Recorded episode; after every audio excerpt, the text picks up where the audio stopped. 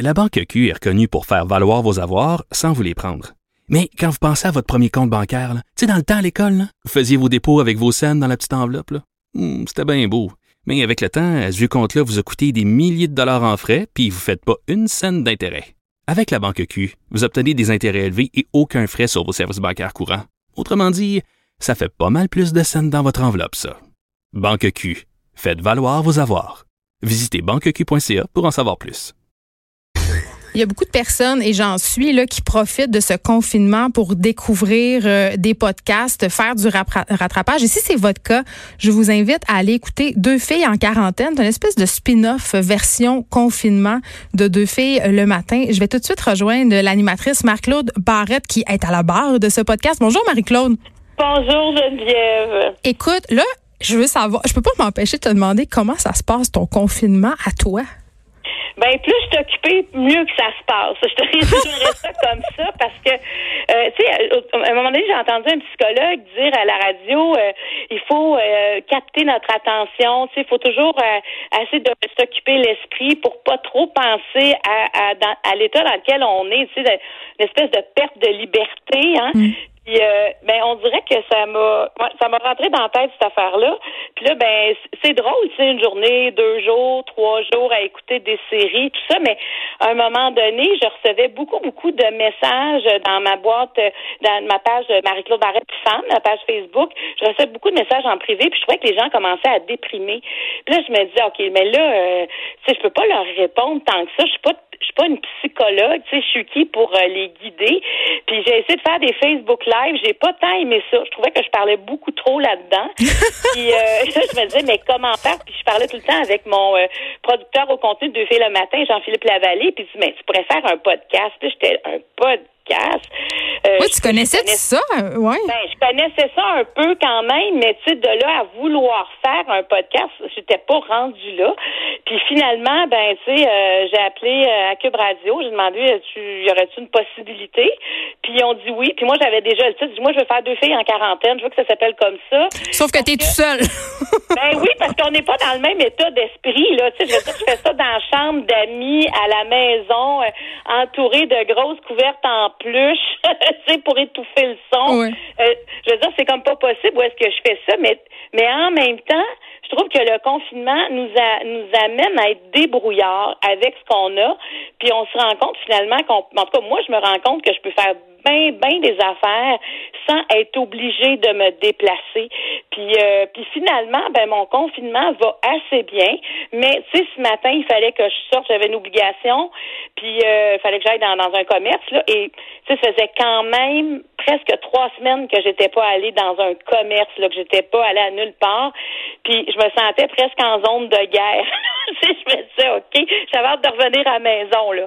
Fait que on dirait que je m'y fais tranquillement, mais je pense que quand même, euh, moi, j'ai jamais fait d'anxiété.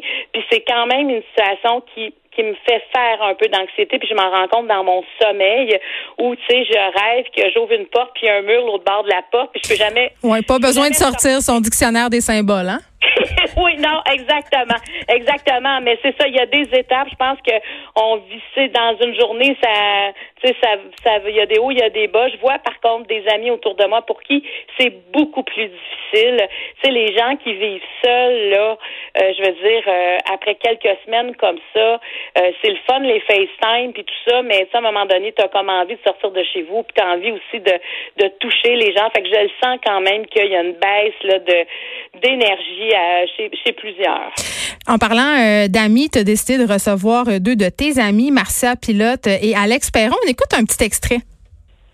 De façon générale, ça va bien. Mais tout à coup, des fois, pendant la journée, je tombe en tabarnak, je sais pas Mais je tombe solidement en tabarnak. Puis ça revient, puis des fois, tu sais, c'est après avoir lu une nouvelle, après avoir regardé quelque chose. Ce matin, je lisais beaucoup sur euh, euh, les, les, les, centres pour personnes âgées qui sont submergées, tout ça. Ça touche, puis en même temps, tu dis, je peux-tu faire quelque chose? Qu'est-ce que je peux faire? c'est tout ça qui, des fois, cette impuissance-là, moi, me gosse énormément. Mais je trouve ça intéressant, Marc-Claude, d'entendre Alex, parce que c'est vrai qu'on vit des montagnes russes. Oui, oui, oui, je, écoute, c'est parce qu'on n'a jamais vécu ça de cette tu sais, moi, j'ai été longtemps alitée. J'ai écrit un mm. livre là-dessus, La couveuse, où j'ai été quatre mois et demi euh, confinée, là, tu sais, dans un lit à, à, pas bouger, à, pas marcher. Mm. Mais c'était pas pareil. Moi, j'étais la seule. Toute, toute la terre continuait de tourner autour de, de moi. Moi, j'étais. Mais en même temps, je savais qu'il allait avoir une fin. Tu sais, je, je, savais aussi que j'allais avoir. En tout cas, plus ça allait, plus je savais que j'allais avoir un bébé euh, en santé, tout ça. Et mais ça n'a rien à voir à, parce que là, on est on est en forme, on est on n'est pas en convalescence, on n'est pas en vacances non plus. C'est c'est quelque chose qu'on n'a jamais connu personne. Ben oui, je euh, sais pas si t'es comme je sais pas si t'es comme moi, euh, pardon, mais le sentiment de tu sais de perte de contrôle tu sais, quand on est une personne organisée qui aime ça gérer sa vie, c'est excessivement difficile de sentir qu'on le perd, ce contrôle-là aussi. Ah, complètement, complètement. Puis tu sais, on n'a pas euh, de date de retour. Tu sais, tantôt, euh, M. Legault semblait dire, ben éventuellement, mais je veux dire, on sait quand même pas comment ça va se finir. Puis tu sais, moi, en même temps, Geneviève, ce qui m'inquiète, moi, j'ai des parents qui ont 70 ans et plus. J'ai des parents qui sont pas en santé. Euh, donc, tu sais, moi, je me dis, c'est eux ont, la COVID-19, je, je pense que ça sera pas facile à passer au travers de ça. Alors, ça veut dire qu'eux vont rester confinés plus longtemps. Puis je me disais, combien de temps? Parce que je pense qu'on est plusieurs comme ça à, trouver ça difficile d'avoir euh, cet empêchement de voir nos parents. Puis pourtant, ils sont là. Puis on sait comment le temps est précieux. C'est pour ça que je dis que c'est le fun de faire des FaceTime. À un moment donné, on dirait que ça sera plus si drôle que ça non plus faire ça.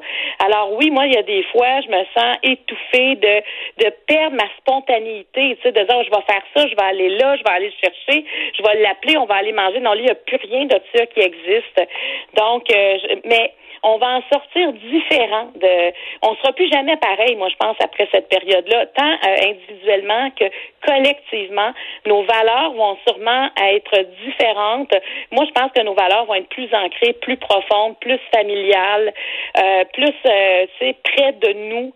Euh, puis j'ai hâte de voir ce que ça va donner mais ce qui est intéressant quand même, Geneviève, c'est qu'on est dans le pendant. On dirait qu'on est on est tous ensemble en train d'écrire des pages et des pages d'histoire présentement. C'est vrai, puis on documente euh, ça en temps réel. Là, tu as parlé avec euh, Régent Thomas, entre autres, euh, médecin, par rapport justement à, ces aînés qui vont avoir des séquelles psychologiques? Tu as parlé aussi à la psychologue Rosemary Charret, je crois. Qu'est-ce qu'on va pouvoir entendre en terminant, Marc-Claude, dans les prochains épisodes? Ben, dans les prochains épisodes, euh, lundi, on a Guillaume Duluth, qui est neuropsychologue, qui va venir nous dire que c'est comme ça on se reconstruisait un monde, mais à travers nos quatre murs. Puis il va nous dire où est-ce qu'on est rendu à, la quatrième, cinquième semaine de, de confinement dans, dans les phases. Qu'est-ce qui se passe? On a Marc Pistorio maintenant qui habite Los Angeles, qui est un psychologue qui venait toujours à deux filles avant, qui va venir nous parler des deuils, hein, les personnes qui font des deuils alors qu'ils ne peuvent pas être avec leurs proches au moment du décès.